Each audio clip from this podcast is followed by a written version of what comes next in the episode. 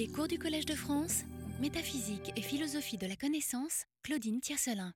Bonjour à tous et bienvenue.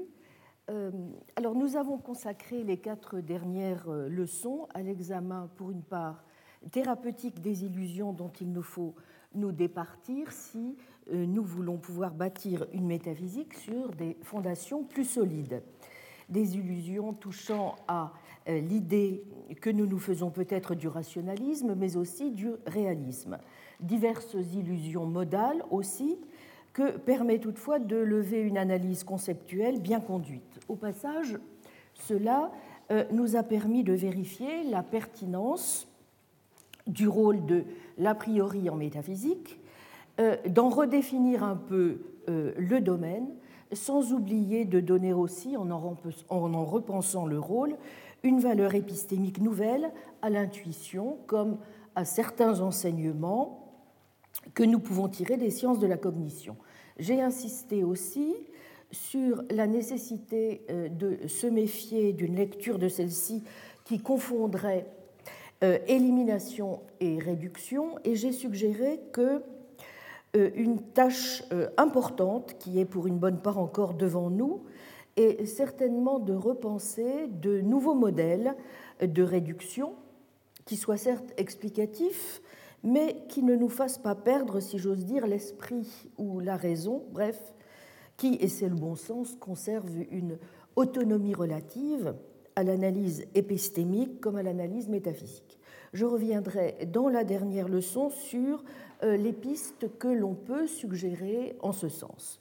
Je dirais simplement à ce stade que c'est une chose de défendre dans un esprit scientifique, d'enquête, de laboratoire, l'idée d'une possible connaissance métaphysique de la nature, c'en est évidemment une autre, ce faisant, de faire preuve de scientisme ou de considérer, autrement dit, que euh, d'une manière ou d'une autre, la métaphysique devrait se faire la servante de la science.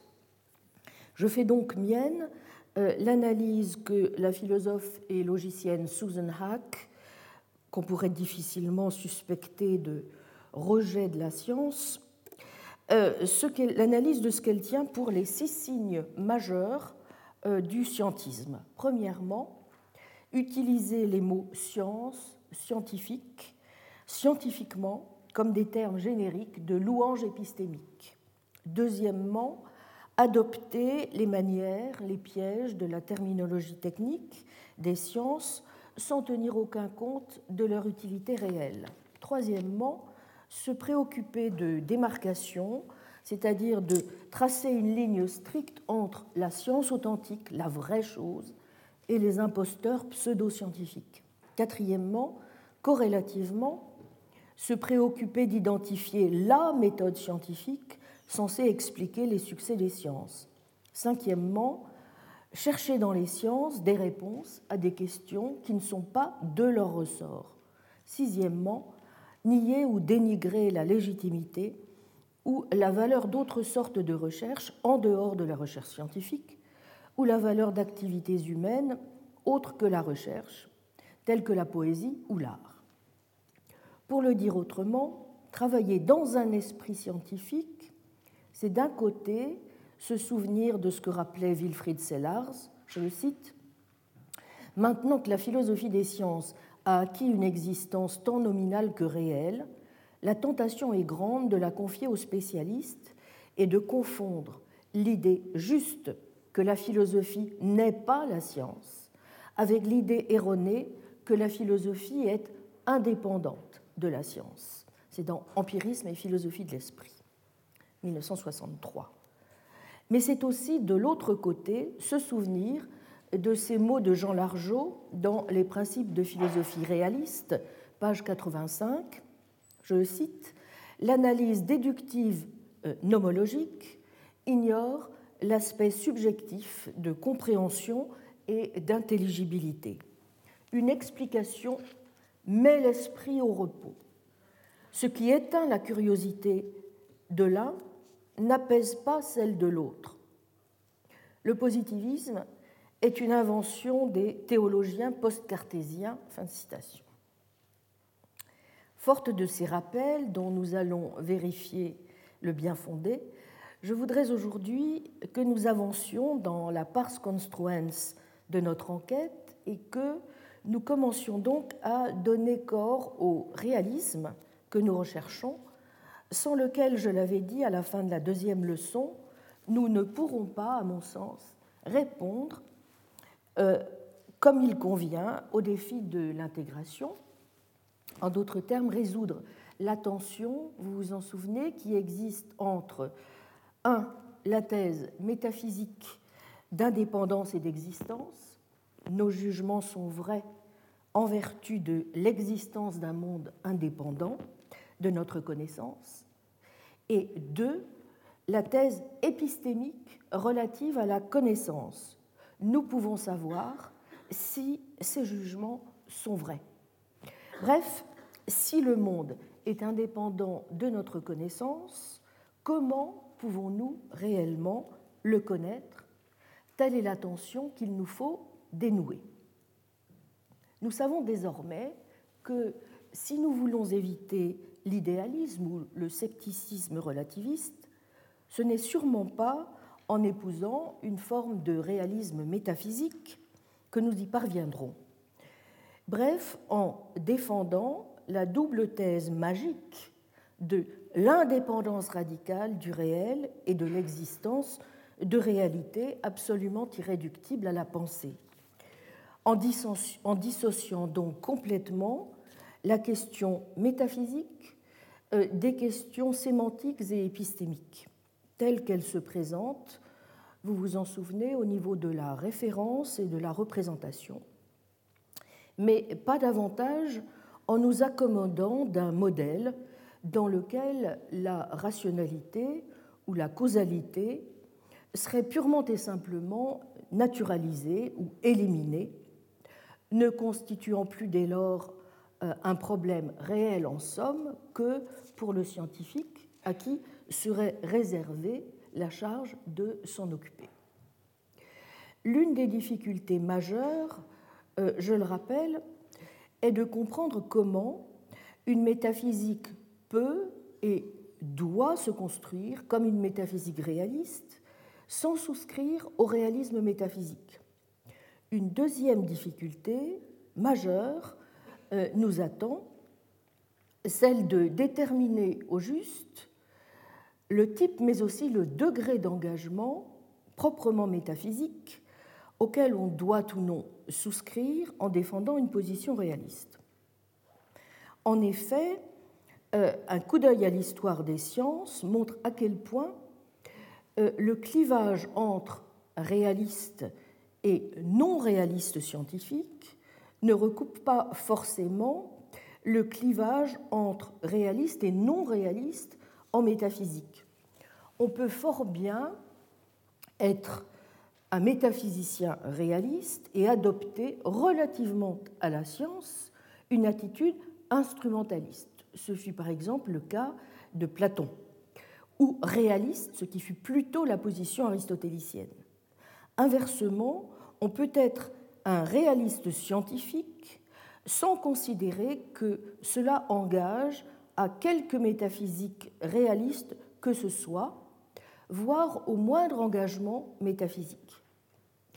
On mesurera euh, la difficulté euh, à la vivacité, pour ne pas dire à l'âpreté des discussions qui euh, ont cours aujourd'hui au sein même de la tradition réaliste, entre ceux pour qui l'adoption du réalisme scientifique relativement aux théories et à la vérité n'implique en rien un engagement ontologique. C'est le cas, par exemple, d'auteurs comme Emile Meyerson, de Hilary Putnam, de Statis Psilos ou de Nancy Cartwright.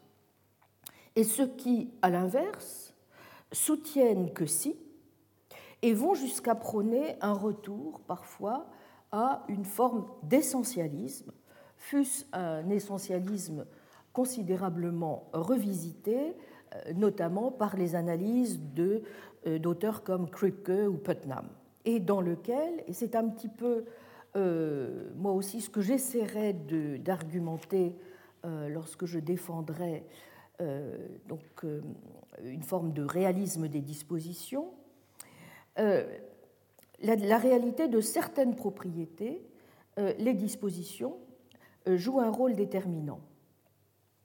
Bon, sans doute est-ce là une position qui, bon, aussi bien par le type de réalisme qu'elle défend que, il faut bien le dire, par le degré assez élevé d'engagement ontologique qu'elle suppose, pourra susciter euh, des réserves, j'en conviens parfaitement, voire même des, des oppositions assez, assez rudes.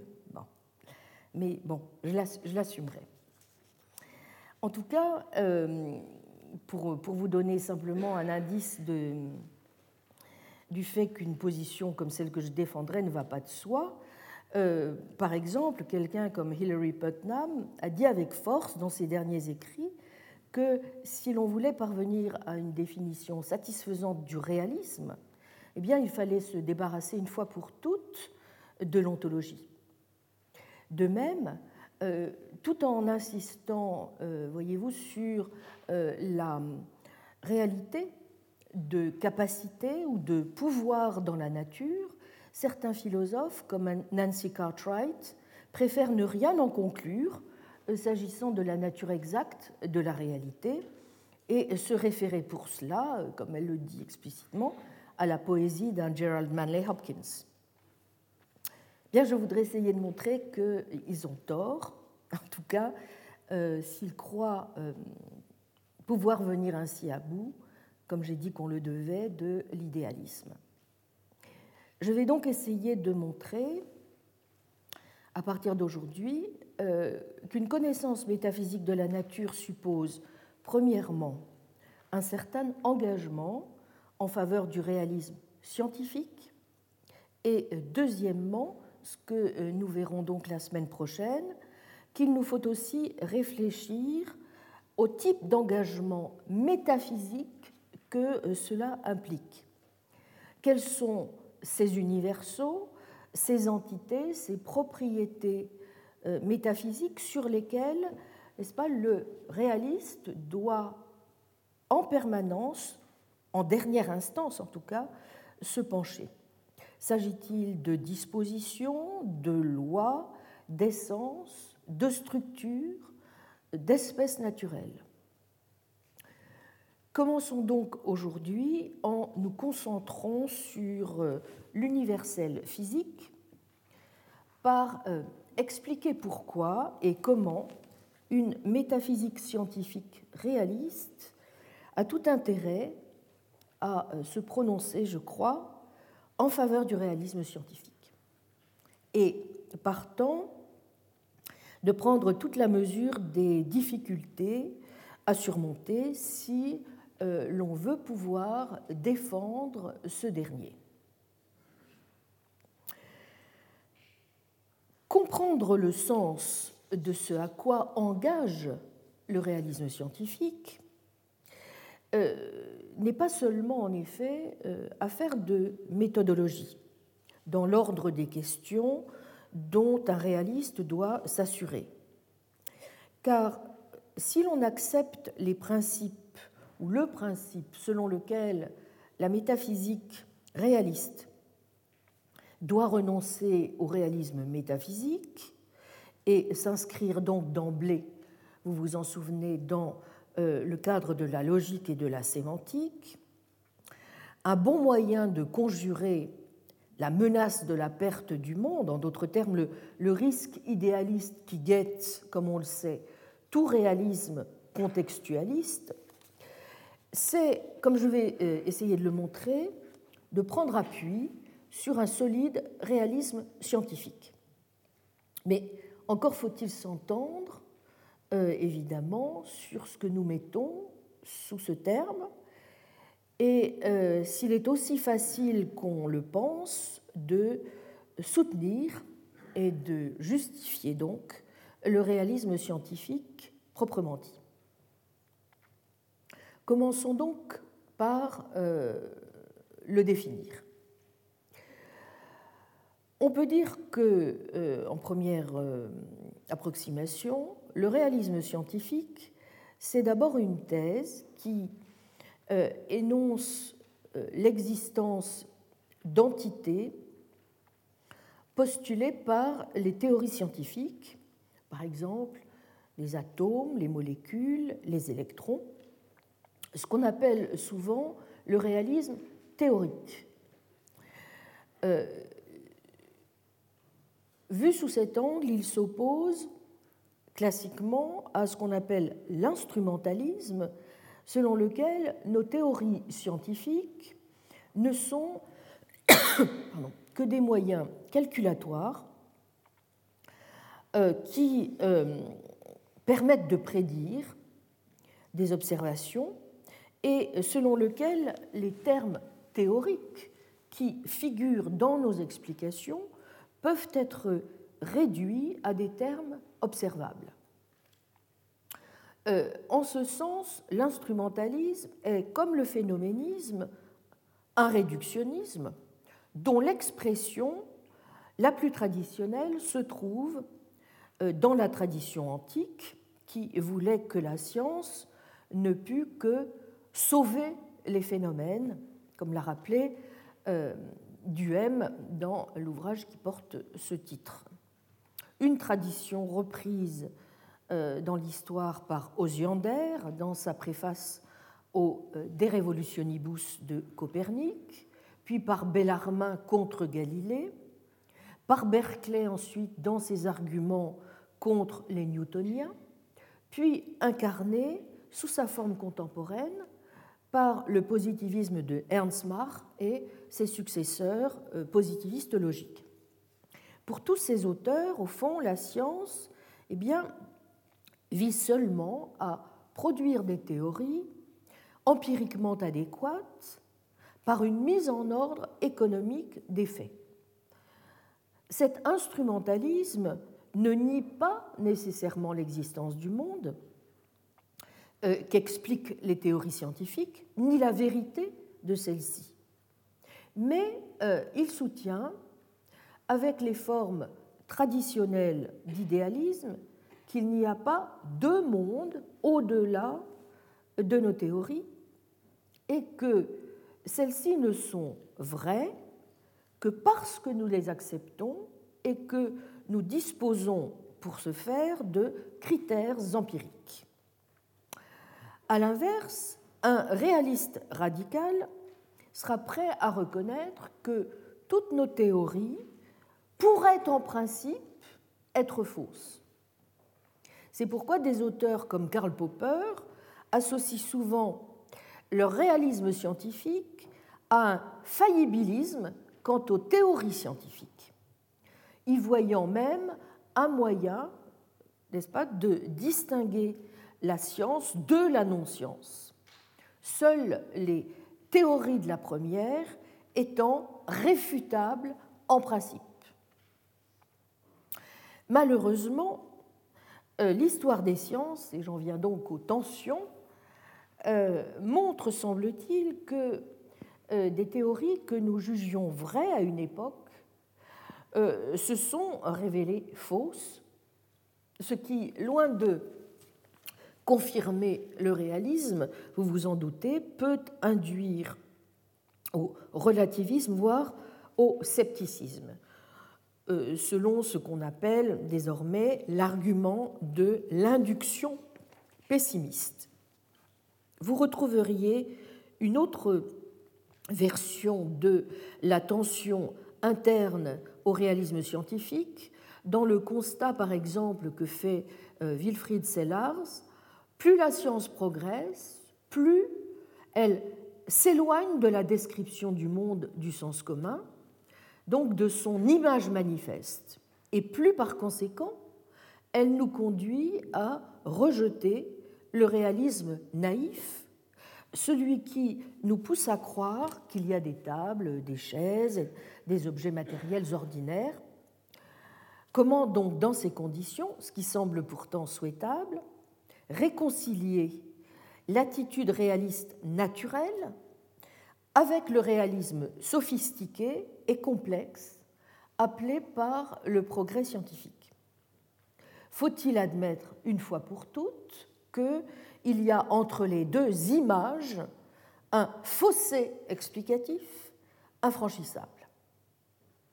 Eh bien, la controverse classique entre euh, le réalisme scientifique et l'instrumentalisme prend la forme d'une série d'antonomies que on peut présenter à la manière kantienne sous la forme des thèses et des antithèses suivantes que je vous ai indiquées sur la feuille d'accompagnement. Première thèse, les faits observables fournissent des données confirmant indirectement l'existence d'entités non observables et nos théories décrivent cette réalité inobservable. Antithèse, les faits observables ne permettent pas d'inférer l'existence d'entités inobservables et nos théories ne sont que des instruments pour nos prédictions. Deuxième thèse, les entités théoriques postulées par les sciences sont indispensables à nos explications et inéliminables. Antithèse, les entités théoriques peuvent être réduites et éliminées au profit de constructions renvoyant à des observations. Troisième thèse réaliste enfin, le succès de nos théories scientifiques, en particulier dans leurs prédictions, ne peut s'expliquer que parce qu'elles sont vraies. Et antithèse, vous voyez donc de cette thèse, hein, antithèse donc instrumentaliste ou antiréaliste, nos théories scientifiques peuvent réussir dans leurs prédictions sans être pour autant vraies d'un monde indépendant. Vous voyez Voilà, c'est vraiment les, les, trois thèses et antithèses qui constituent, vous voyez, le socle des tensions euh, vraiment très, très profondes qu'il y a entre une conception réaliste ou une conception antiréaliste des sciences. Bien. Alors, ces antithèses, n'est-ce pas, paraissent irréductibles. Pourquoi? Eh bien, parce qu'à chaque avancée réaliste de la science, il semble qu'une parade instrumentaliste soit possible. C'est ainsi, vous vous en souvenez, que euh, la philosophie naturelle du XVIIIe siècle, du XVIIe siècle, pardon, distinguait les qualités secondes des objets relatives à notre esprit des qualités premières, comme l'étendue, la forme, la solidité, seules réelles. Mais comme on le sait, les arguments berkeleyens contesteront n'est-ce cette distinction et mettront en doute la connaissabilité même des qualités premières. Si vous vous rapprochez euh, de la période contemporaine, vous retrouvez euh, dans les arguments des deux camps le même mouvement de balancier. Par exemple, la théorie cantorienne des ensembles vient apparemment conforter nos intuitions réalistes en mathématiques, mais diverses constructions logicistes semblent permettre une analyse des ensembles en termes plus primitifs et moins coûteux ontologiquement. De même, l'atomisme en physique paraît l'emporter au début du XXe siècle, mais la théorie des quanta et l'interprétation de Copenhague prétendent réduire nos intuitions réalistes en ce domaine. Alors essayons de voir euh, si nous avons déjà une première batterie d'arguments en faveur de la thèse réaliste. Alors, de quels arguments principaux, classiquement, euh, se prévaut le réaliste scientifique? Eh bien, sa stratégie usuelle consiste à soutenir qu'il y a certains traits euh, tenaces de la pratique scientifique qui permettent apparemment d'éviter une contre-attaque instrumentaliste. Et pour ce faire, euh, il en invoque habituellement trois. Premier trait, la science, dit le réaliste, tend à l'unification de ses théories.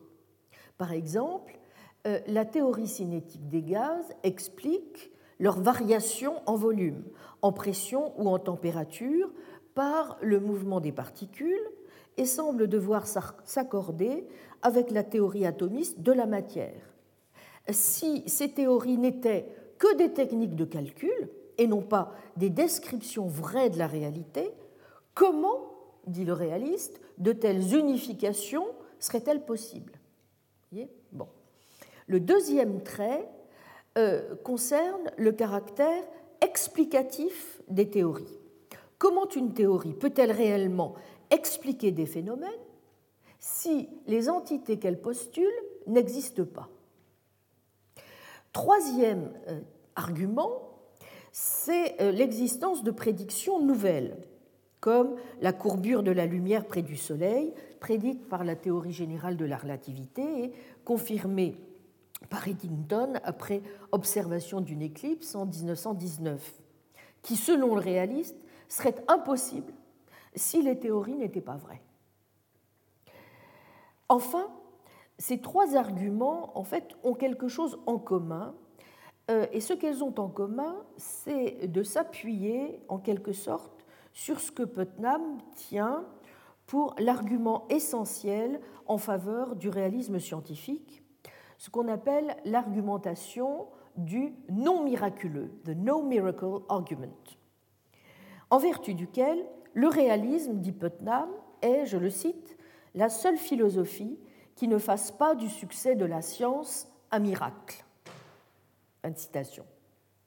De fait, les théories scientifiques se présentent comme des succès tout à fait incroyables, puisqu'elles permettent de prédire, de manipuler et euh, de s'approprier les phénomènes du monde.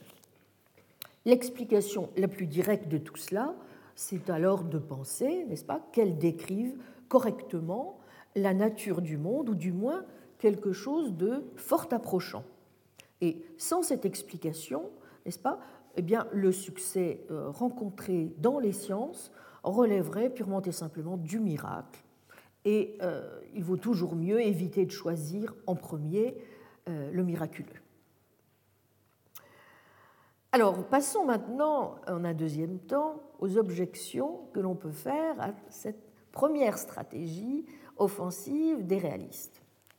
Le problème, c'est que sur chacun de ces points, que je viens d'indiquer, l'histoire et la philosophie des sciences nous montrent que l'instrumentaliste ou l'antiréaliste n'est pas à court de parade.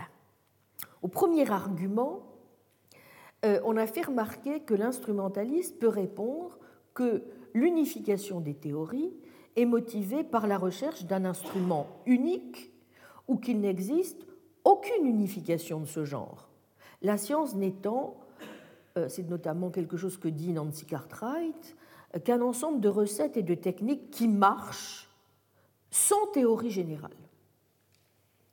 Au deuxième argument, l'instrumentaliste peut répondre que le but de la science n'est pas l'explication, mais seulement la prédiction. Contre le troisième argument, l'antiréaliste peut répliquer que la pratique des prédictions scientifiques n'engendre pas plus de prédictions vraies que de conjectures faites au hasard ou de façon moins radicale que la structure de prédictions nouvelles produites par la science ne prouve pas que ces structures répondent à des causes sous-jacentes cachées. Il peut ajouter comme le fait par exemple l'un des antiréalistes contemporains les plus euh, virulents et les plus doués, sans aucun doute, Bas von Frassen. Il peut donc ajouter, contre l'argument du non miraculeux, qu'il n'est nul besoin d'expliquer le succès de la science et qu'il suffit de considérer les théories qui marchent sur le mode simplement d'organismes bien adaptés aux tâches auxquelles on les destine. Prédiction, rétrodiction, c'est-à-dire prédiction concernant des phénomènes passés. Alors, pour ne rien arranger, l'instrumentaliste ne dispose pas dans sa besace que d'arguments défensifs comme les trois que je viens de, euh, de vous présenter. L'argument le plus positif, donc, le plus fort, à vrai dire, contre le réalisme est incontestablement celui euh, que l'on a coutume d'appeler depuis Quine et dont j'ai déjà parlé dans le deuxième cours, l'argument dit de la sous-détermination des théories par les données empiriques. soit une théorie quelconque portant sur des entités inobservables et qui rendent compte des données empiriques. Eh bien, vous trouverez toujours d'autres théories incompatibles, mais qui rendent compte des mêmes données. Deux voies mènent à cette thèse importante. La première, formulée clairement en 1906 par Duhem, est reprise par Quine en 1951, d'où son nom de thèse Duhem-Quine, euh, thèse qui consiste à dire qu'une théorie n'est jamais infirmée par une observation unique. Autrement dit, si vous voulez, il n'y a pas d'expérience cruciale, mais par des observations faites en conjonction avec des hypothèses auxiliaires. Bref, une expérience seule ne teste jamais une théorie. On peut, face à des données contraires, continuer à soutenir de façon cohérente une théorie. Partant, toute théorie est sous-déterminée par les données empiriques supposées la confirmer. Ça, c'est pour la première voie. L'autre voie a été formulée par Poincaré. Soit T, une théorie complète sur la réalité physique et qui a des conséquences observationnelles. Eh bien, on peut toujours, dit Poincaré, construire une théorie T' plus complexe, postulant des mécanismes non observables, mais dont les conséquences observationnelles sont les mêmes. Alors cela veut-il dire que le réalisme scientifique soit d'un seul coup d'un seul réfuté Bien, euh, même s'il y a de bonnes raisons d'admettre la thèse de la sous-détermination des théories par les données empiriques, ainsi que la thèse du M. Quine, on ne saurait considérer que ces deux thèses réfutent en toute rigueur le réalisme. Elles indiquent seulement qu'une théorie portant sur des inobservables s'accordera avec n'importe quel ensemble de données observables. Mais elles ne montrent en rien que les théories rivales en question s'accorderont aussi bien les unes que les autres avec les données, ni que parmi les options possibles, l'une d'elles ne sera pas plus plausible que les autres. Quelqu'un qui croit, si vous voulez, que la Terre est plate, peut toujours adapter sa thèse de manière à la rendre compatible avec les données astronomiques, géographiques, etc., sans que cela implique qu'on doive le prendre au sérieux. De plus, la thèse de la sous-détermination des théories par les données empiriques suppose qu'une théorie est confirmée par les données si elle implique déductivement ces données, hein, selon le modèle déductif nomologique ou selon la, la conception plus largement hypothético-déductive. Mais on peut aussi admettre l'existence de modes de validation ampliatifs, par exemple de validations inductives, et soutenir que seul un nombre limité d'inférences inductives permettent de conclure à des généralisations à partir de données.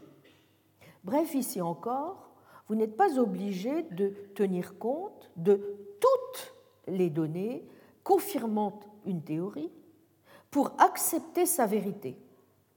Notons que l'induction procède par élimination plutôt que par énumération dans le choix des théories.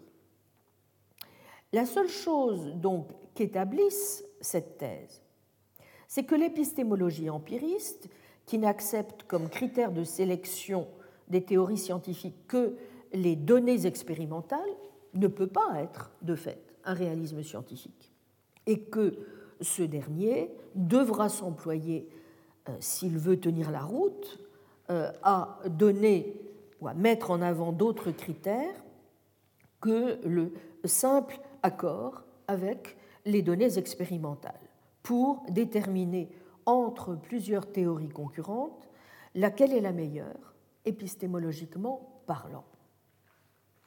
Et parmi ces critères, comme le suggère le philosophe de Lausanne Michael Esfeld, il pourra peut-être mettre en avant la manière dont les engagements ontologiques précisément d'une théorie ou son interprétation d'une théorie permettent euh, de développer ou non une vision cohérente de la nature.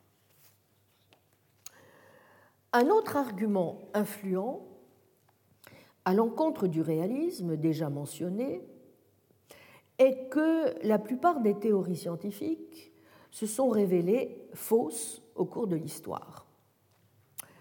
Nos théories présentes pourraient donc subir le même sort. Il suffit de jeter un coup d'œil à l'histoire de la physique pour constater que s'y sont produits des changements considérables.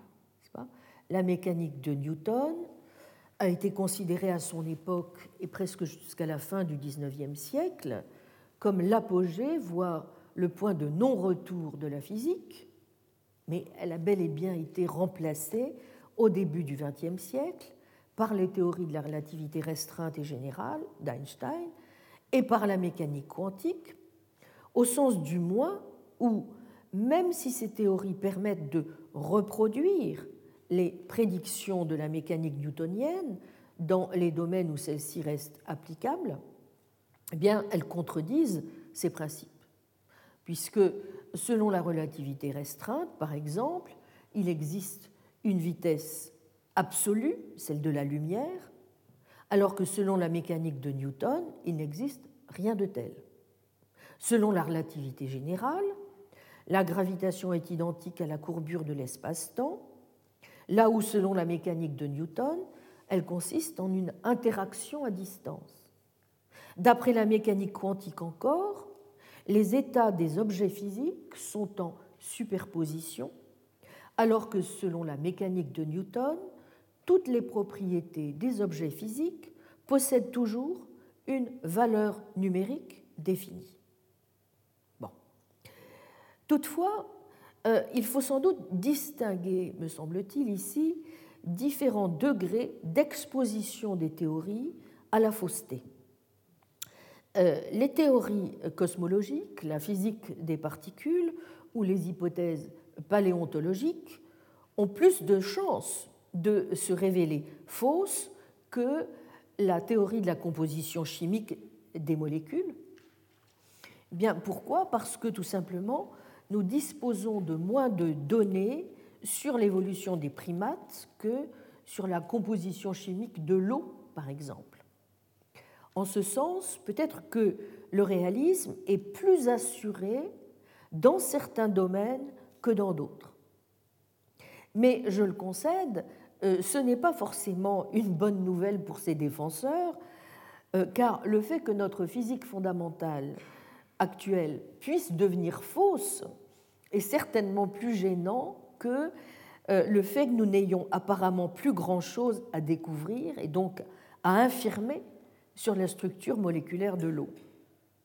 Quoi qu'il en soit, l'idée que nos théories scientifiques puissent n'être qu'approximativement vraies ou fausses, ou vraies selon les domaines, revient bien pour le réaliste à faire une concession de taille par rapport à la version forte de cette thèse selon laquelle nos théories pourraient être fausses à notre insu.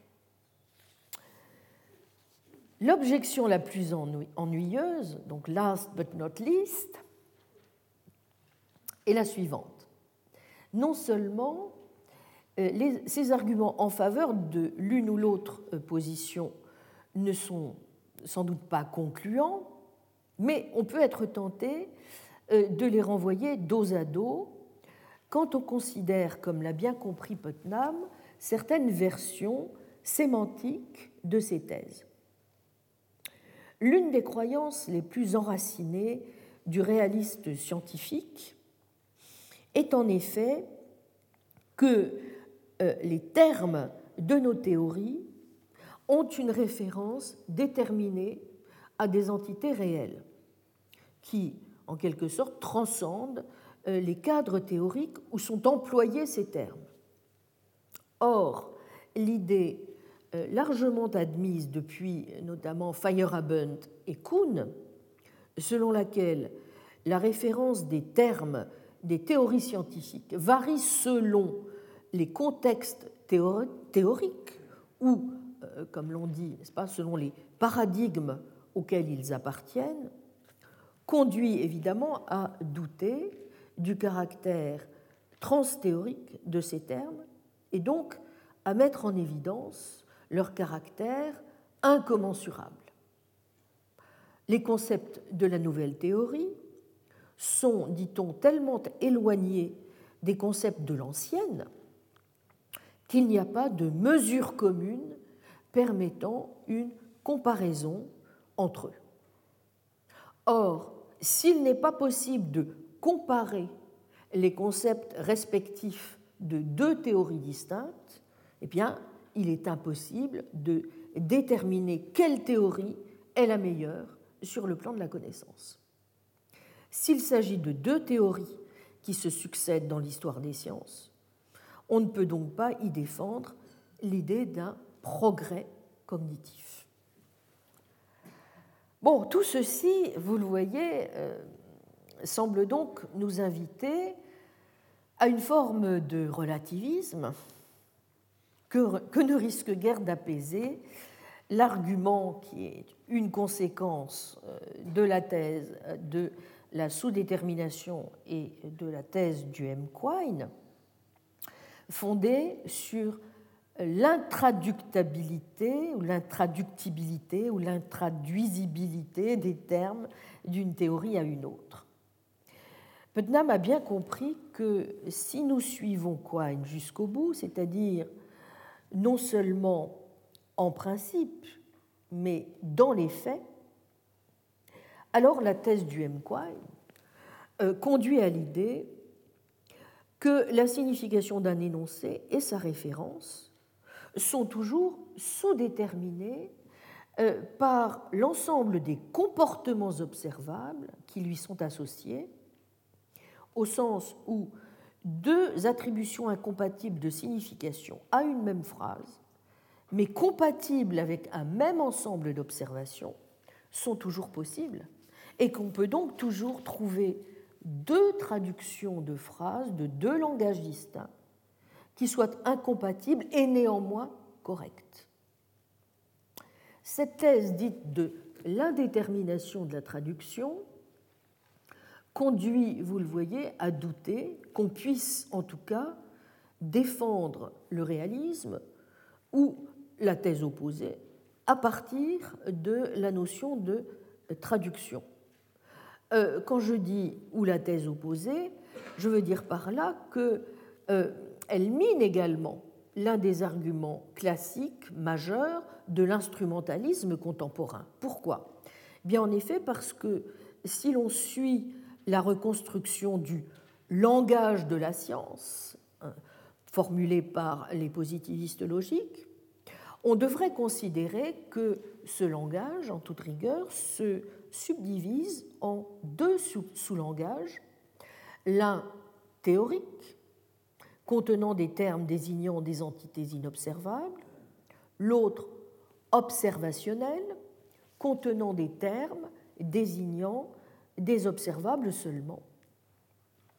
Et on devrait considérer qu'il est possible de réduire le premier au second. Mais vous voyez que cela supposerait l'on puisse établir la synonymie des termes des deux langages. L'indétermination de la signification ruine ce projet réductionniste du positivisme logique et dès lors l'instrumentalisme qui l'anime. Et si la référence comme la signification sont indéterminées, pourquoi devrions-nous attendre de l'ontologie, c'est-à-dire du domaine d'entité postulée par une théorie scientifique, qu'elle soit, elle, déterminée. L'ontologie, il y a des chances, vous voyez, si on suit une position de ce genre, ne peut être que relative, elle aussi. Et c'est bien, en effet, la conclusion qu'en tire quelqu'un comme Quine. Alors il y a peut-être deux, deux, sorties possibles si l'on veut échapper au scepticisme auquel ce genre d'argument euh, semble conduire. Une première euh, sortie euh, consisterait, au fond, en une variante de la thèse kantienne de l'idéalisme transcendantal. elle consisterait à dire ceci la réalité, entre guillemets, existe, mais nous ne pouvons y avoir accès en dehors de nos constructions scientifiques et de nos théories. Et par conséquent, il ne peut pas y avoir de réel transcendant par rapport à la pensée. Euh, quelqu'un comme euh, le réaliste euh, Charles Peirce, dont je reparlerai tout à l'heure quand nous évoquerons le rôle, à mon sens, tout à fait important pour défendre le réalisme que joue l'abduction, propose à certains moments, d'ailleurs, une thèse assez voisine lorsqu'il euh, dit que nos théories scientifiques sont vraies, mais dit-il, à la limite de l'enquête, c'est-à-dire, au fond, euh, dans un stade ultime, mais peut-être impossible à atteindre, mais du moins idéal, de la recherche scientifique. Euh, quelqu'un comme Putnam défendant ce qu'il appelle son réalisme interne, euh, est assez proche aussi de, vous voyez, d'une variante un peu kantienne de cette manière de voir les choses. Alors évidemment, vous voyez bien euh, les avantages d'une position de ce genre. Vous acceptez la thèse épistémique du réalisme, hein, selon laquelle, je le rappelle, nous pouvons connaître la vérité, tout en niant la thèse métaphysique d'indépendance, pas euh, à savoir le monde tel qu'il est est absolument euh, indépendant de ce que nous pouvons en savoir. Le problème, si du moins euh, cette position se limite à cela, c'est qu'on ne voit plus très bien ce qui, en dernière instance, distingue ce genre de position de l'idéalisme et comment ni comment, euh, de surcroît, la position peut vraiment répondre aux difficultés classiques de la chose en soi. Alors il y a une deuxième euh, sortie possible, euh, laquelle n'est pas du reste nécessairement incompatible avec la première, et, qui consisterait à évacuer toute référence, même idéale, à une euh, réalité transcendante ou externe par rapport à l'enquête scientifique et à admettre au fond qu'il y aurait un ensemble de truismes euh, à propos de la science qui sont communs à la fois au réalisme et aux diverses variétés d'instrumentalisme ou d'antiréalisme, dont le principal serait au fond qu'il nous faut accepter et tenir pour vrai les théories bien confirmées. Alors, selon ce réalisme minimale qu'un auteur, par exemple, comme Arthur Fine, a appelé l'attitude ontologique naturelle, n'est-ce pas? Au fond, vous vous contentez d'employer euh, les concepts de vérité et de réalité dans leur sens le plus usuel, le plus usuel mais, euh, n'est-ce pas, vous vous interdisez aussi de postuler quelque thèse métaphysique profonde que ce soit sur la vérité ou sur la réalité. Alors évidemment, cette attitude, cette attitude qu'on pourrait dire neutraliste ou déflationniste, euh, ou encore pluraliste, comporte évidemment bien des avantages et on ne s'étonnera pas du reste que, grosso modo, elle est assez souvent conforme à la pratique globale la plus usuelle, dirais-je, chez les scientifiques. C'est-à-dire qu'on euh, s'interdit aussi bien de voir dans les progrès de la science euh, une montée progressive vers une vérité ultime, euh, que de conclure que cette vérité se réduirait à l'adéquation empirique régulière des théories qui seraient à jamais soustraites à toute confirmation avec une réalité extérieure. Deuxième avantage d'une position de ce genre, qui ne vous échappera pas. Euh, euh, elle permet d'adopter une attitude ouverte par rapport au changement de paradigme et d'examiner au fond si ces changements sont de véritables changements dans la référence des termes ou bien s'ils sont compatibles avec leur stabilité référentielle. Enfin, c'est un troisième avantage, eh bien, une position de ce type nous laisse toute liberté pour interpréter les efforts d'unification euh, des scientifiques. Euh, soit qu'on y voit les marques de la simplicité des voies de la nature, euh, soit qu'on y voit les marques de la simplicité économique de nos instruments théoriques, pour ces instruments dont on se dote, n'est-ce pas, pour, pour, la connaître, soit encore que nous voyons dans les succès de la science des réussites dans l'explication ou dans la prédiction. Alors, aussi avantageuse soit-elle, est-ce que cette position est vraiment convaincante?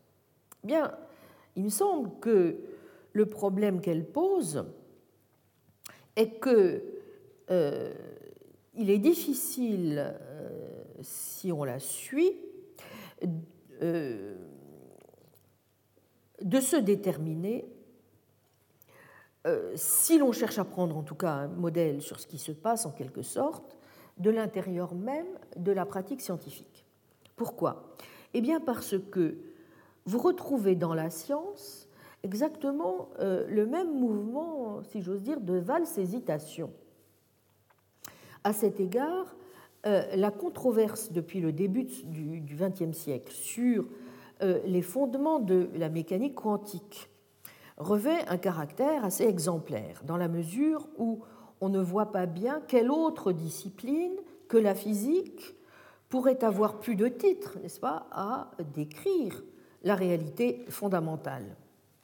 Ce pourquoi, du reste, le réalisme scientifique euh, prend souvent la forme d'un physicalisme qui entend réduire toutes les sciences à la physique.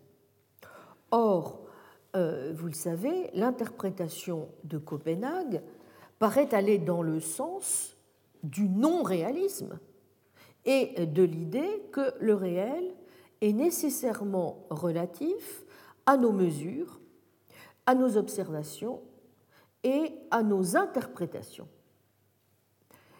Mais les diverses théories des variables cachées semblent, elles, plutôt militer en faveur d'une position réaliste.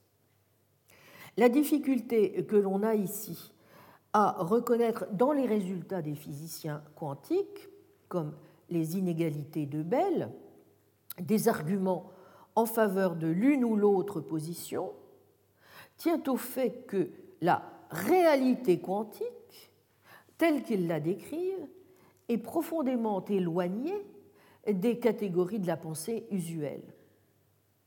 Peut-on encore y parler d'objets, de propriétés, d'état ou de relations au sens usuel que nous donnons à ces notions? Et en ce sens, au fond, est-ce que la controverse réalisme-antiréalisme euh, y a toujours un sens?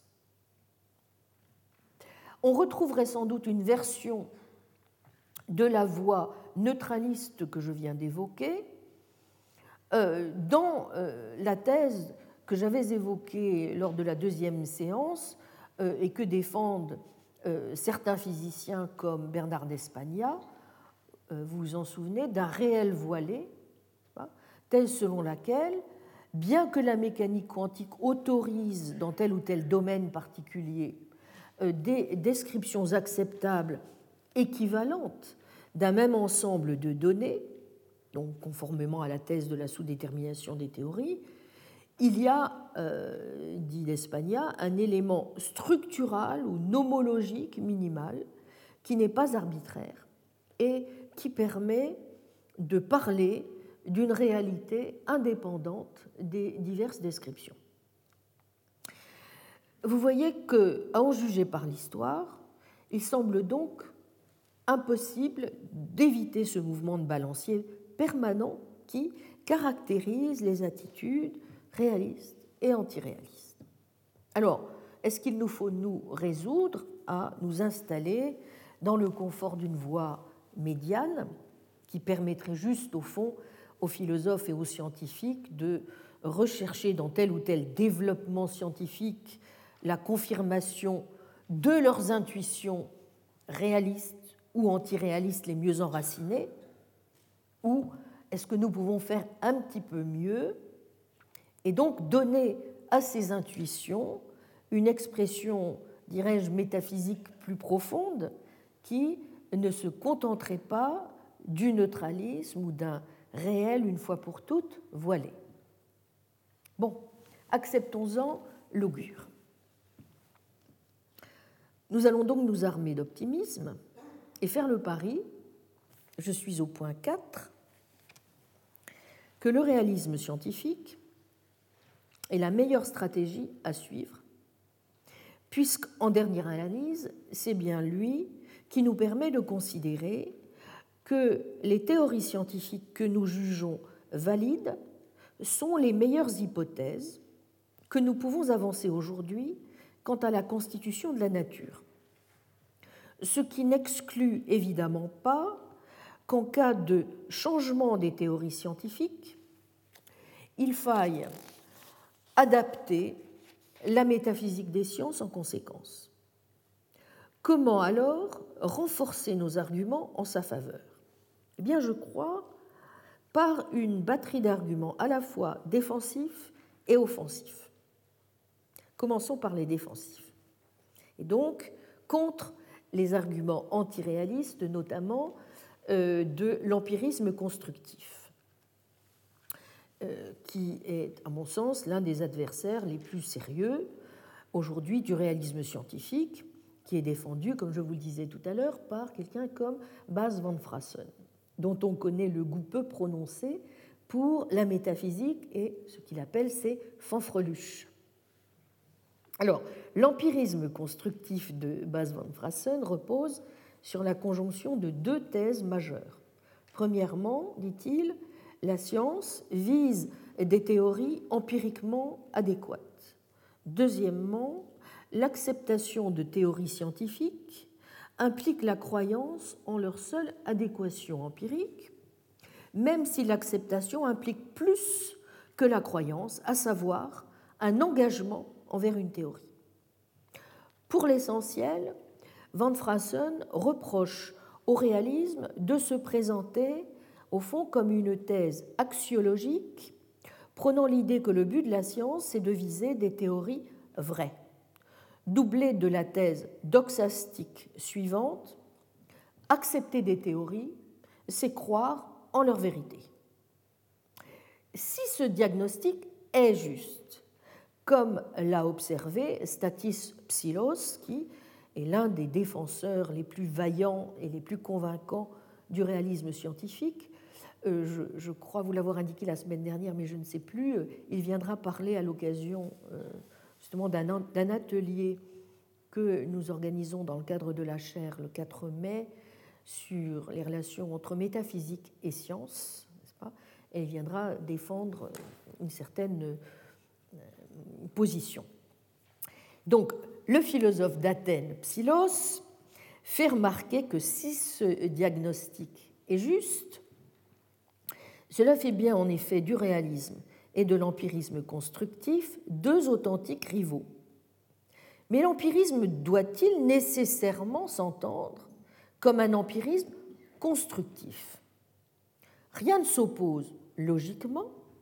Euh, d'un point de vue empiriste, en d'autres termes, pour quelqu'un qui pense que toute connaissance est issue de l'expérience, à considérer qu'il existe des méthodes qui garantissent la croyance en la vérité des théories d'une manière qui ne se résume pas à la croyance en leur adéquation empirique. Bref, rien n'empêche de prime abord un réaliste scientifique d'être un empiriste. De même, rien ne s'oppose non plus logiquement à ce qu'un empiriste soit en fait plus strict que ne l'est l'empiriste constructif. Par exemple, en soutenant 1.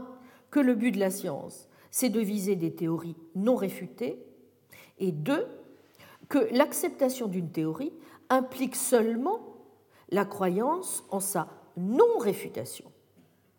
Assurément, l'empiriste constructif fixe les limites de l'expérience bien plus loin que l'empiriste strict.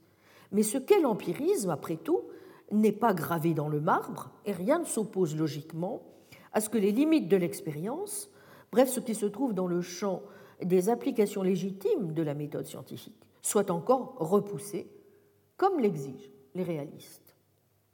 Ainsi que l'a en effet montré Hans Reichenbach en 1938, les questions centrales sont celles-ci.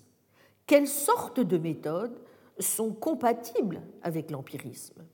Dès lors, même si nous accordons, comme nous devons le faire, que toute connaissance factuelle commence avec l'expérience, la fixation de ces limites dépend de la manière dont on s'accorde sur les méthodes à employer.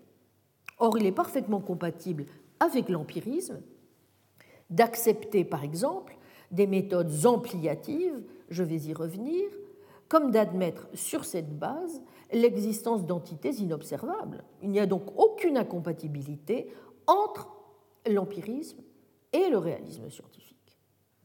En second lieu, Van Frassen associe l'empirisme à une distinction nette que ferait celui-ci entre des entités observables et des entités inobservables, ce qui de fait le rapproche, vous voyez, de la distinction plus traditionnelle entre termes théoriques et termes observationnels.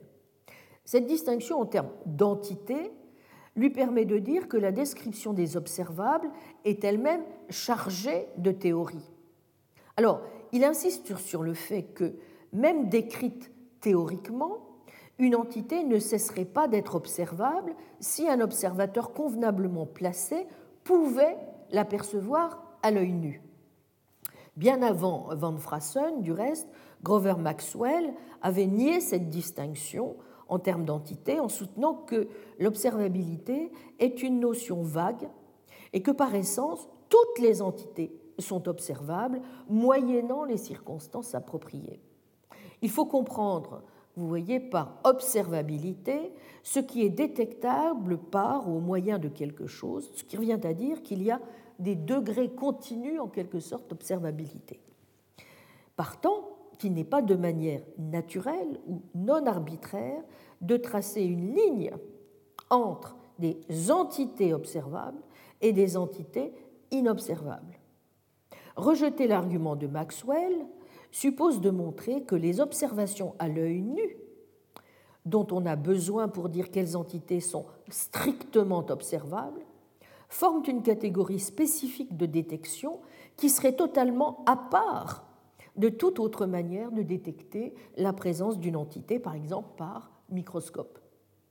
En tout état de cause, la question n'est pas de savoir s'il est possible d'effectuer une telle distinction sur fond d'entité, mais quelle est sa pertinence épistémique. Or, comme l'a notamment souligné euh, Putnam, et de façon à mon avis tout à fait décisive, il est douteux que la distinction observable-inobservable permette vraiment de définir la frontière entre ce qui est épistémiquement accessible et ce qui ne l'est pas. Essayons donc maintenant, après ces arguments défensifs, d'en introduire d'autres, cette fois plus positifs. Je reviens euh, à présent donc sur euh, sur le point suivant pour euh, essayer de renforcer le caractère plausible du réalisme scientifique. Je pars du principe qu'il est correct et que nos théories scientifiques décrivent la nature d'un monde indépendant de l'esprit. Bon. Revenons sur les trois thèses fortes qu'implique euh, le réalisme scientifique pour prendre la mesure de ce que ces thèses mettent en lumière. Ces thèses, si je suis l'énumération que propose de façon tout à fait euh, éclairantes Statis Psilos sont les suivantes. D'abord une thèse métaphysique qui est celle-ci, le monde existe, a une structure définie et indépendante de l'esprit. Deuxièmement, thèse sémantique, nos théories scientifiques doivent être prises pour argent comptant. Elles sont donc susceptibles d'être vraies ou fausses. C'est la nature, la constitution du monde qui le détermine, c'est elle qui en est le vérifacteur. Si une théorie est vraie, les termes qui y figurent, qu'il s'agisse d'observables ou d'inobservables, ont une référence possible.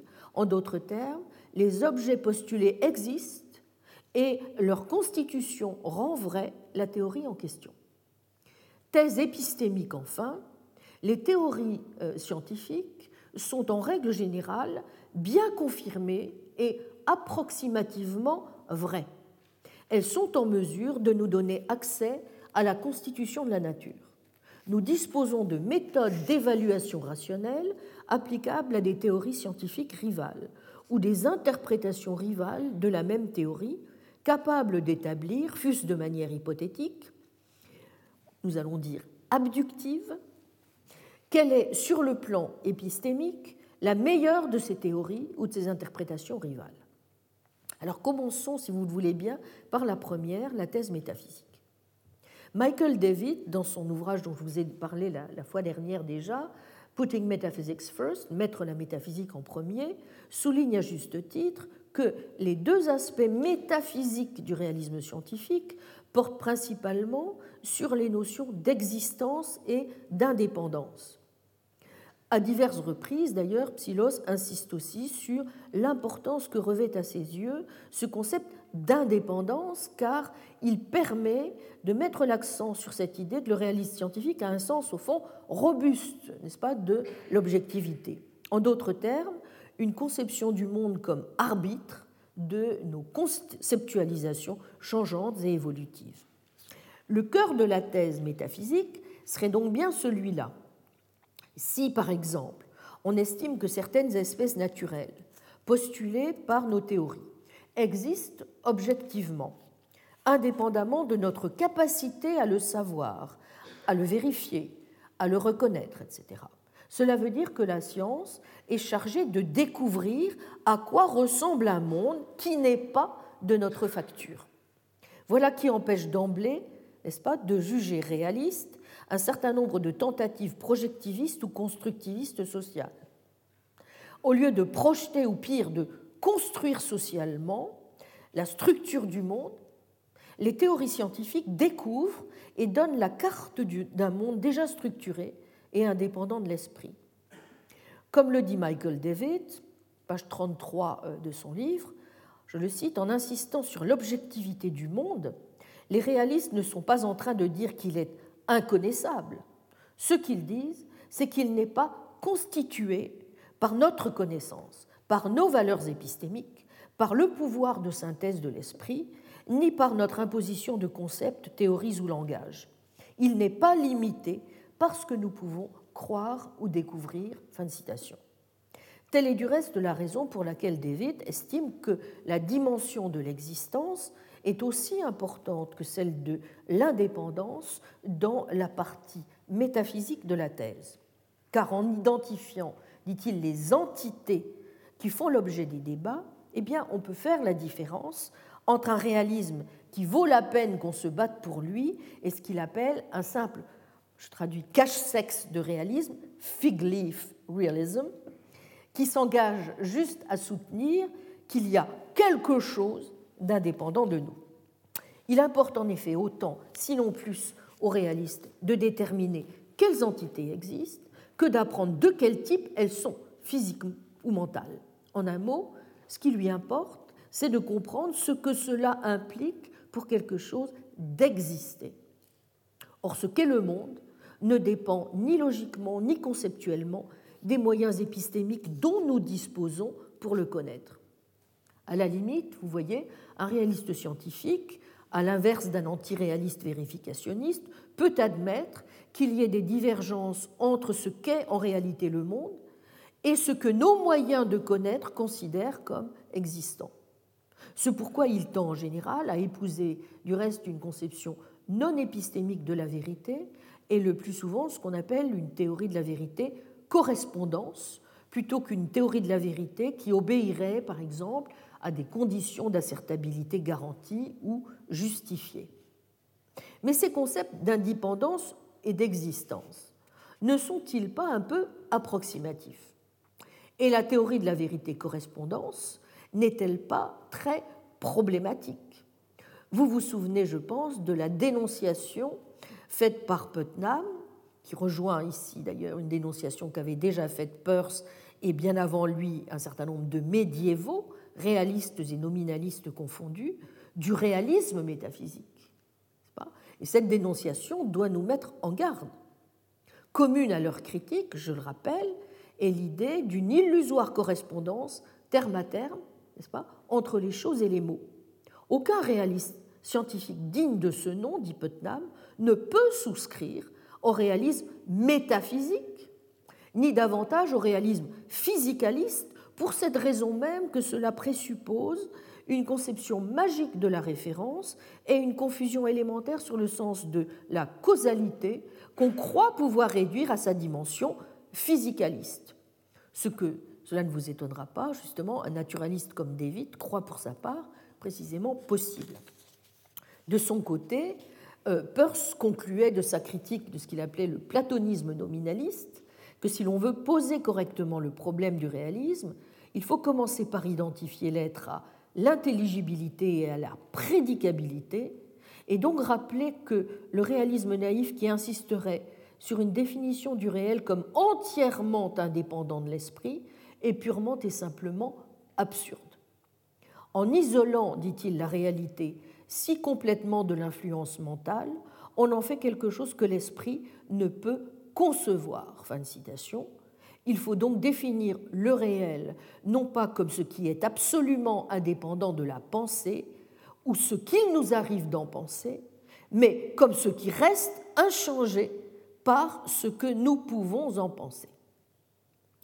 La critique de l'assimilation ou de la réduction du tout de la réalité à l'existence ou au fait brut va d'ailleurs dans le même sens. Ici, je crois que nous pouvons retenir, et cela nous servira aussi pour la prochaine séance, un certain nombre de leçons scolastiques et persiennes. Reconnaître pleinement la réalité de l'existence, comme le veut de fait, et à juste titre évidemment, David, euh, mais en même temps euh, son irréductibilité à la totalité du réel suppose une attention du réaliste à la structure catégorielle du réel, bref, à des ordres ou je dirais des niveaux euh, du réel distincts et irréductibles, qu'il s'agisse de la qualité, de l'existence ou de l'intelligence. Il me semble qu'un réalisme authentique ne pourra pas être monolithique. Et justement, de Duns Scott, Peirce a retenu que même si les trois éléments logiques, physiques et métaphysiques qui composent le réel sont irréductibles et tous trois présents, cela ne signifie pas qu'il faille les confondre ni les mettre sur le même plan. Et c'est une fois encore, donc, me semble-t-il, la voie ouverte à l'idéalisme, si le réaliste est incapable de reconnaître la contrainte externaliste, causale et dynamique de l'existence. Ce fut le cas de Hegel, qui a trop accordé d'importance justement à la troisième catégorie de l'intelligence, de la raison, en oubliant la seconde, celle de la réaction, celle de l'existence. Tout le réel ne peut pas être rationnel.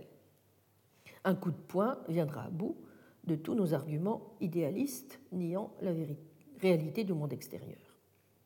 Bref, la facticité de l'existence est un élément à part entière de la réalité même si ce n'en est pas le seul, ni même peut-être, allez savoir, le plus important.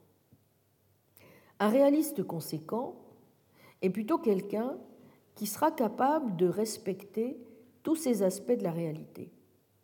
Dès lors, le réel se définira conjointement, premièrement, comme ce qui est bel et bien l'objet de la connaissance, le résultat de l'opinion finale à laquelle la communauté scientifique finirait par arriver, et deuxièmement, ce qui est indépendant néanmoins de ce que l'on peut en penser, et pas seulement indépendant de ce que tel individu peut en penser.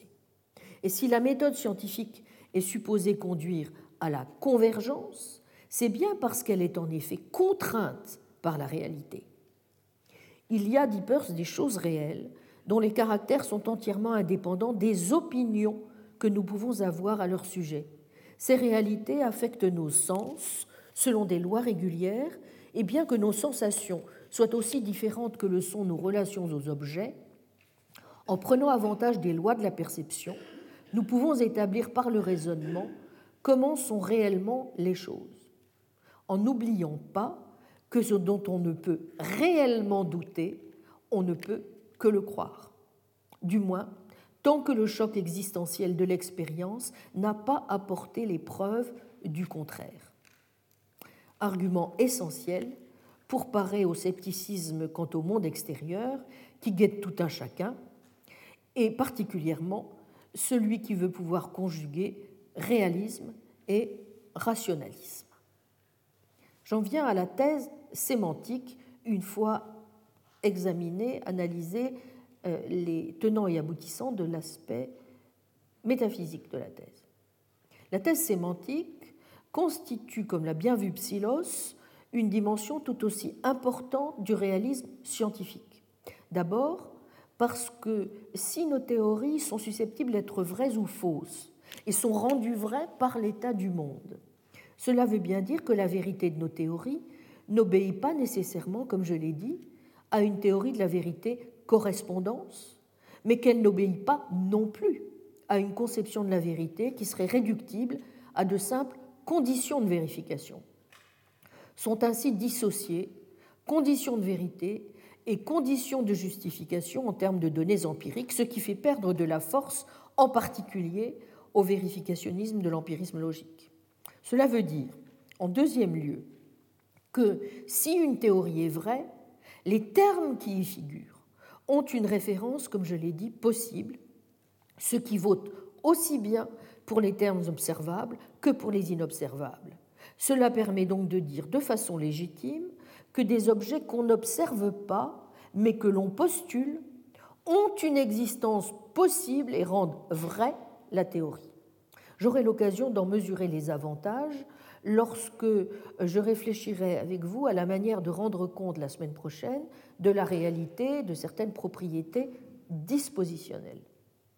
Si les critères sémantiques sont les mêmes, que l'on ait affaire à des termes observationnels ou à des termes théoriques, eh bien, que les termes théoriques, euh, euh, il devrait être possible, pardon, de le montrer, euh, comme l'instrumentalisme et l'empirisme réductionniste, il devrait être possible de montrer que les termes théoriques sont non seulement légitimes, mais peut-être même bien indispensables si l'on veut tout simplement formuler un système efficace et puissant de dispositions et de lois. Une conséquence de cette thèse, devant laquelle, me semble-t-il, un réaliste ne doit pas reculer, c'est naturellement le risque d'une certaine inflation, puisque il aura le droit de considérer que le monde est bel et bien peuplé d'une foule d'entités et de processus inobservables. Mais cela signifie aussi que mettre l'accent sur la dimension sémantique du réalisme scientifique ne signifie pas, contrairement à ce que, pense ici Psylos, et je ne suis pas d'accord sur ce point avec lui, s'intéresser aux seules conceptions de la vérité et de la référence impliquée par ce réalisme. C'est toute la question de savoir, je vais y revenir, si et jusqu'où métaphysiquement, le réaliste scientifique peut, voire doit s'engager, et notamment s'il peut, voire doit accepter de donner un sens non seulement logique, même physique, mais métaphysique à certaines modalités, possibilités, nécessités. Sans doute est-ce, c'est le troisième point, la thèse épistémique qui permettra alors de caractériser le mieux l'attitude et les vertus du réalisme scientifique. Contre les grincheux, le réaliste peut en effet invoquer plusieurs raisons de résister au pessimisme et de développer plutôt un optimisme épistémique. Car après tout, on peut accorder le réalisme sémantique, voire métaphysique, et adopter malgré tout une attitude agnostique ou carrément sceptique à l'égard de ce que l'on peut espérer parvenir à connaître par nos théories scientifiques. Assurément, il ne suffit pas d'avoir de bonnes raisons d'avoir une interprétation réaliste des théories scientifiques pour que cela constitue ipso facto de bonnes raisons de croire à l'existence des entités que postulent ces théories, ni à la vérité de ce qu'elles en disent.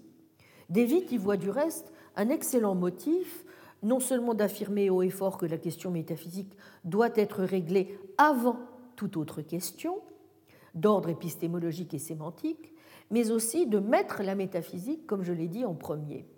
Car somme toute, nous en savons bien plus, dit-il, sur ce qu'il en est du monde que sur la manière de le connaître ou d'y faire référence. Page 70.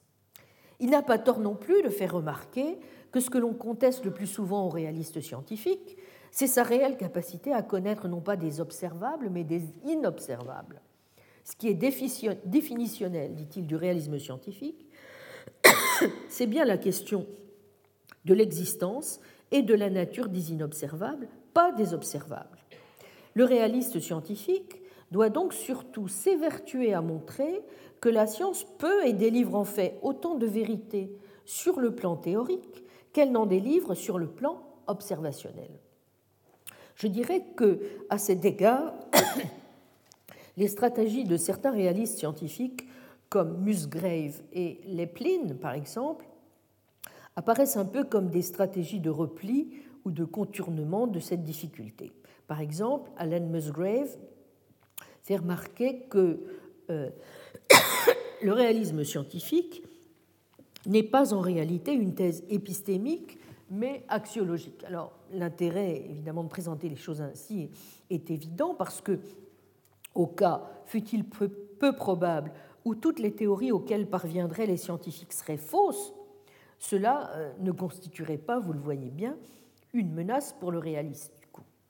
Mais euh, n'est-ce pas un peu stérile de présenter les choses ainsi?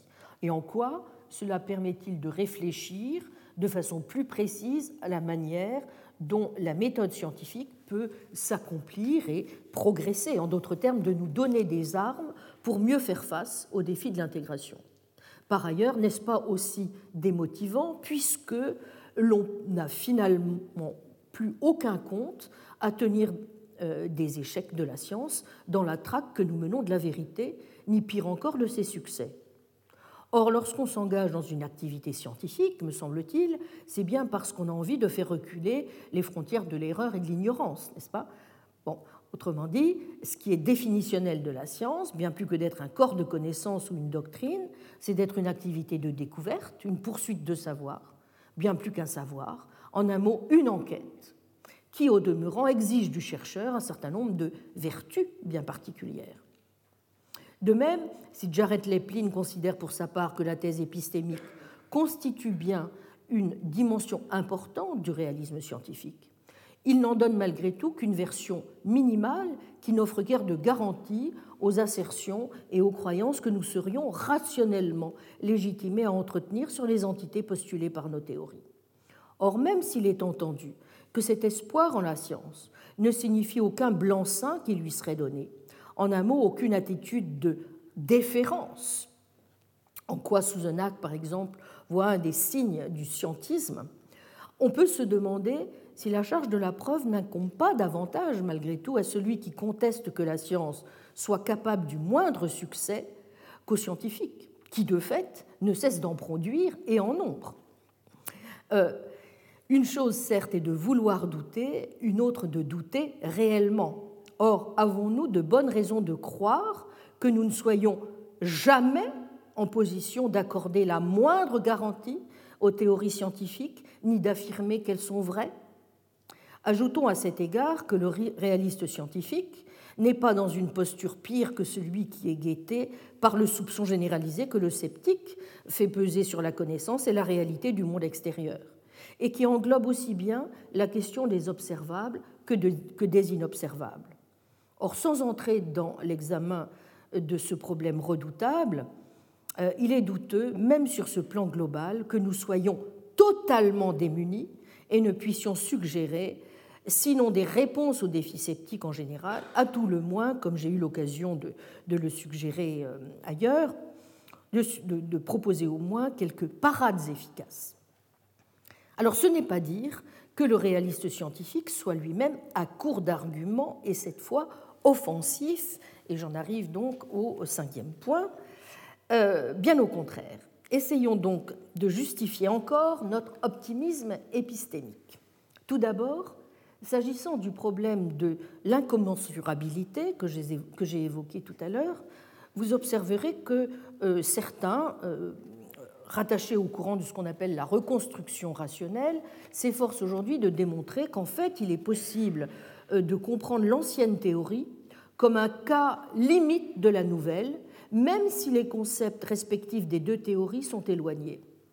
Aussi la thèse dite de l'incommensurabilité n'est-elle plus aujourd'hui considérée comme une réelle menace pour le réalisme scientifique. En deuxième lieu, il n'est pas sûr non plus que les changements de théorie évoqués soient aussi radicaux qu'on veut bien le dire. Il semble bien qu'il soit possible de faire le départ entre les constituants théoriques qui ont contribué au succès des théories que l'on a abandonnées et ceux qui étaient inutiles, et de montrer qu'en fait, les premiers ont bel et bien été conservés dans les nouvelles théories, ce qui milite plutôt, en dépit des évolutions, voyez-vous, en faveur d'une certaine stabilité dans les principes théoriques et les hypothèses explicatives qui constituent notre image scientifique du monde. Une stabilité que certains réalistes n'hésitent pas à attribuer, j'y reviendrai du reste dans, deux semaines, à la structure mathématique des théories. En troisième lieu, on peut aussi trouver parfaitement légitime le principe selon lequel les théories scientifiques sont en règle générale bien confirmées et approximativement vraies, et qu'elles sont en mesure de nous donner accès à la constitution de la nature, tout simplement parce que nous disposons de méthodes d'évaluation rationnelles applicables à des théories scientifiques rivales ou des interprétations rivales de la même théorie scientifique, capables d'établir, au moins de manière hypothétique, quelle est de ces théories ou interprétations rivales la meilleure épistémiquement parlant. Bref, on peut estimer que, bon an, mal an, la meilleure, n'est-ce pas, euh, ou en tout cas que les théories scientifiques parviennent à une sorte de convergence qu'il ne faut pas confondre, évidemment, avec euh, l'idée de consensus, puisque nous n'attendons pas de la physique contemporaine, par exemple, dit Putnam, qu'elle survive sans changement. Nous attendons de la théorie de demain qu'elle ait même des désaccords conceptuels et empiriques avec la théorie présente. Y a-t-il un sens quelconque où la physique de demain pourrait donner une meilleure description de ce à quoi nous faisons référence comme à des électrons? Ou est-ce que la notion d'électron n'est pas liée à une phase temporaire dans l'histoire de la physique, comme la notion de sphère portant les planètes l'était pour Aristote? Assurément, euh, dit Putnam. Toutefois, d'une part, cela n'oblige pas du tout à considérer que des termes dans des théories incompatibles, des théories qui n'ont pas de modèle en commun, ne font pas référence aux mêmes entités.